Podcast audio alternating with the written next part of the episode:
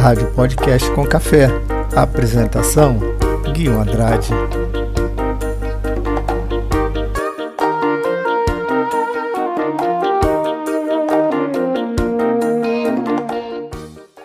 Olá pessoal, tudo bem? Aqui Guilherme Andrade. Muito obrigado por você estar na escuta do nosso podcast. Hoje, domingo, dia 14 de janeiro de 2024. No podcast de hoje, eu vou compartilhar um trabalho de conclusão de curso bem recente, de 2023, com um tema que eu acredito ser muito interessante também de muita importância. É um tema que eu mesmo me perguntava: será que esse produto realmente faz bem? Com certeza, muitas pessoas também se questionam.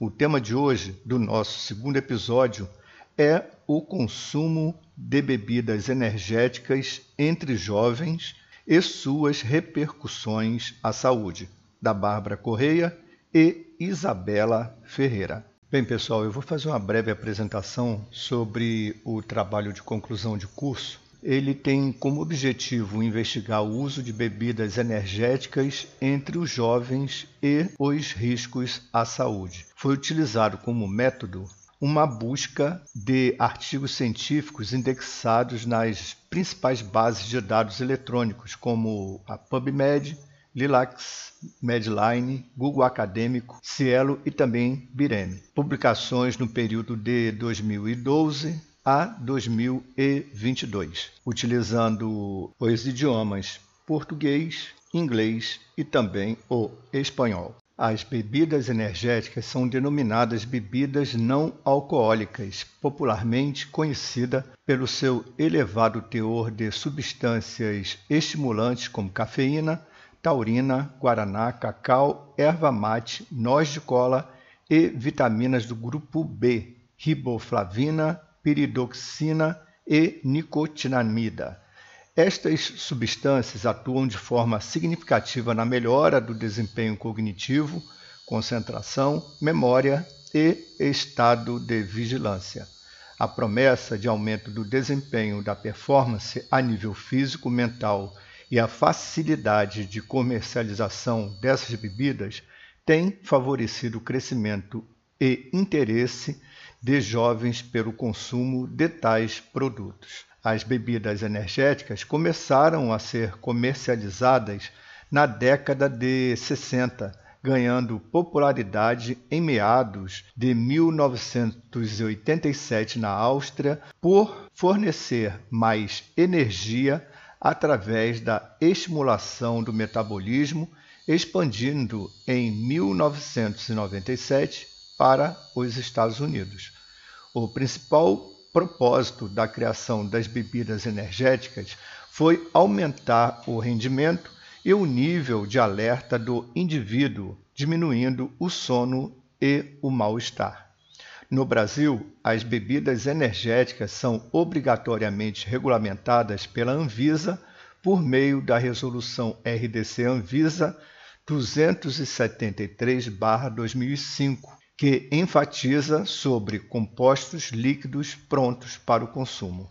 Considerando uma bebida energética de 250 ml, ela deverá conter no máximo 87,5 mg de cafeína, o que é um pouco superior à quantidade de 80 mg de cafeína presente normalmente em uma xícara de café de 150 ml, feito em casa ou a quantidade de aproximadamente 30 a 40 miligramas de cafeína presente em uma latinha de refrigerante de cola. Diante da popularidade das bebidas energéticas, foram observados um acelerado crescimento do consumo destas bebidas em alguns países da União Europeia, sendo evidenciado um percentual de consumo equivalente a 30% pela população adulta e 70% pela população de adolescentes. De acordo com este trabalho que está sendo apresentado, a prevalência aproximada do consumo de bebidas energéticas para a faixa etária de 14 a 19 anos com predominância do sexo feminino.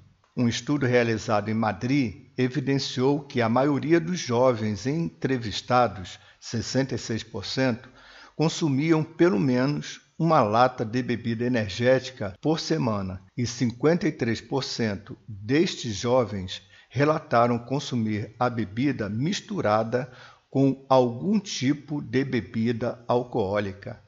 Os efeitos colaterais ou efeitos adversos e seus riscos para a saúde associados ao consumo de bebidas energéticas estão ativamente relacionados ao seu alto teor de cafeína, podendo causar palpitações, tremores, sudorese, desidratação, irritabilidade, hipertensão, tontura, náuseas, vômitos, diarreia, insônia, refluxo gastroesofágico, dor abdominal, obesidade, convulsões, acidose metabólica, diabetes tipo 2, pois o consumo elevado de cafeína reduz a sensibilidade à insulina, também o aumento do seu consumo pode ocasionar o surgimento de sintomas de maior gravidade, como arritmias, alucinações, convulsões, hemorragias,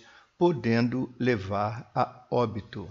O estudo realizado tem associado o uso de bebidas energéticas com o aumento do consumo do álcool. Há também um enorme risco de obesidade, aumento de cáries e hipersensibilidade dentária devido ao alto teor de açúcar das bebidas energéticas. E a sua associação com o consumo de álcool tem sido de grande preocupação, haja vista que causa uma redução da percepção dos efeitos do álcool nos usuários, criando uma falsa sensação de sobriedade, alterando também a percepção neurocognitiva, podendo aumentar a probabilidade de comportamentos de risco, como o tabagismo e o uso de drogas ilícitas. Na parte da discussão, o trabalho de conclusão de curso apresenta uma quantidade bem expressiva de autores que comentam o tema. Por exemplo, a população de jovens universitários constitui um grande público consumidor de bebidas energéticas e, consequentemente, são acometidos pelos efeitos colaterais de seu excesso. De acordo com Zilka, em 2022, em relação ao volume ingerido, os adolescentes, em sua maioria, preferiram uma única ingestão de bebidas energéticas com volume de 250 ml. No entanto, Morgan, em 2017, relata em sua pesquisa que 51,3% dos jovens iniciaram o consumo de bebidas energéticas cursando a faculdade e a prevalência de uso dessas substâncias foi de 57,5%. No estudo realizado por Branco em 2017, foi identificado que o consumo de bebidas energéticas entre adolescentes, quando avaliados de acordo com o gênero, foi visto que há um predomínio significativo do gênero masculino, sendo utilizada 37% para a prática de exercícios físicos, tendo como objetivo a obtenção rápida de energia e melhoras do desempenho físico. De acordo com Caldenbeck, 2022, um círculo vicioso pode ser estabelecido onde o consumo de bebidas energéticas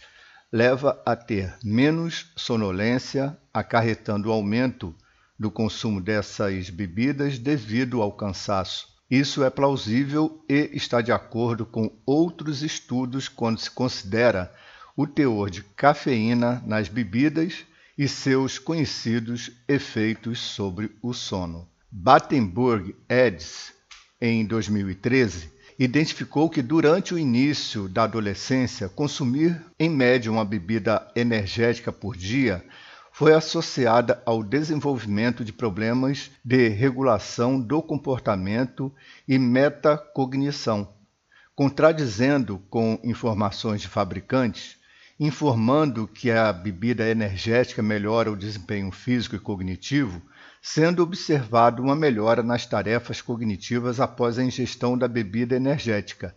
Esse estudo também revela que os jovens que fazem uso regularmente de bebidas energéticas têm um pior desenvolvimento do que os que não fazem uso da bebida. 6% da população participante consumia pelo menos uma bebida por dia. Os principais efeitos observados durante o consumo das bebidas energéticas são a revitalização e desintoxicação do organismo.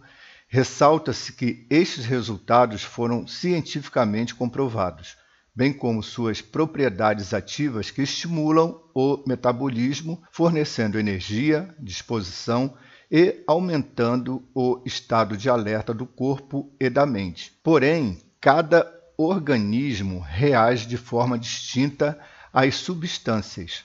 Alguns efeitos colaterais podem ser esperados, como batimento cardíaco elevado, palpitações e irregularidade dos batimentos, aumento da taxa de pressão sanguínea, insônia, perturbações de sono, aumento da, na produção de urina e hiperglicemia. Em relação aos efeitos adversos, a associação das bebidas energéticas e o álcool causam efeitos contraditórios, pois as bebidas energéticas favorecem a desidratação por seus efeitos diuréticos, dificultando a metabolização do álcool e aumentando a sua toxicidade.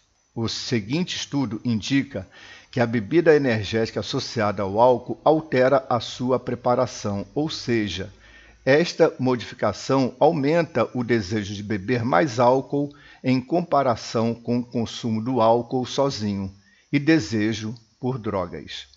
Branco relata um elevado consumo de bebidas energéticas entre adolescentes, 59%, constatando uma associação do consumo de bebidas energéticas à maior probabilidade de consumos de outras substâncias, como álcool, tabaco ou drogas ilícitas. Pessoal, o que chama a nossa atenção nos trabalhos e artigos científicos é a abertura de um leque de várias possibilidades de novos estudos sobre o mesmo tema e também de outras associações. Por exemplo, o objetivo deste trabalho de conclusão de curso é avaliar o consumo de bebidas energéticas entre outros jovens e suas repercussões à saúde. No entanto, o trabalho abre outras possibilidades de estudos, como, por exemplo, a associação das bebidas energéticas com as bebidas alcoólicas e também a associação das bebidas energéticas com as drogas ilícitas, ou seja, existem várias vertentes e possibilidades abertas para novas pesquisas. E isto é simplesmente fantástico para quem deseja realizar pesquisas científicas. Para finalizar, qual foi a conclusão das autoras? Diante do exposto, foi possível concluir que o aumento de consumo entre os jovens é preocupante devido aos seus efeitos adversos e suas associações com outras substâncias. É essencial compreender as motivações de consumo e as possíveis consequências do uso frequente destas bebidas energéticas pelos jovens.